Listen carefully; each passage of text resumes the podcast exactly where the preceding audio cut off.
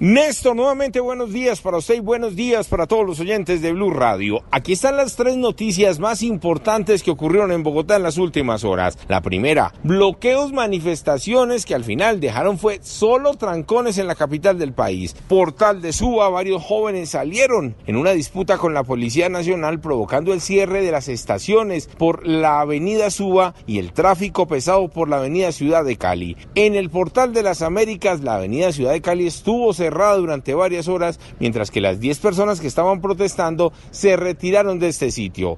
Las estaciones por la Cali y hasta las Américas estuvieron cerradas casi hasta las 10 de la noche. En el sector de la calle 80, un grupo de ciclistas protestó frente al portal de Transmilenio, de allí el cierre por la calle 80 y la congestión de los vehículos que iban hacia el occidente y oriente de la capital del país. El otro hecho ocurrió en el sur de Bogotá, donde delincuentes llegaron armados hasta con bombas Molotov. Lanzaron esa bomba incendiaria contra un bus intermunicipal que estaba estacionado y mientras tanto intentaron robar a las personas que estaban en el sitio. Por fortuna no lograron su cometido ya que varios residentes del sector de San Carlos salieron rápidamente, llamaron a la Policía Nacional y no hubo personas heridas. Y el otro hecho en la localidad de Kennedy con la muerte violenta de otras dos personas que estaban saliendo de una vivienda, los esperaron, les dispararon, uno fallece en el sitio, el otro en un centro pero es el quinto caso, la quinta muerte en lo corrido de esta semana. Eduard Porras, Blue Radio.